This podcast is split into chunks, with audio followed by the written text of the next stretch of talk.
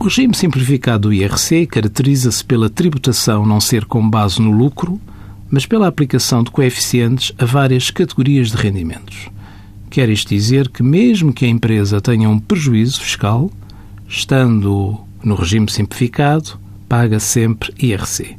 Continuam a chegarem-nos dúvidas sobre a obrigação legal das empresas que são tributadas no regime simplificado de disporem de contabilidade organizada e de contabilista certificado. Essa obrigação é clara na letra da lei, tendo a empresa de apresentar as suas contas de acordo com o normativo contabilístico vigente, sob a responsabilidade de um contabilista certificado. Importa, igualmente, saber que a opção pelo regime simplificado é efetuada no mês de fevereiro, mantendo-se o regime desde que se mantenham os pressupostos e o sujeito passivo não renuncie.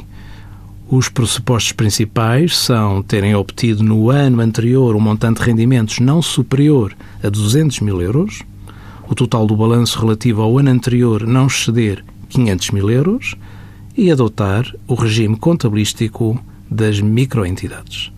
O regime simplificado de IRC tem sempre como coleta mínima 60% do valor anual do ordenado mínimo nacional.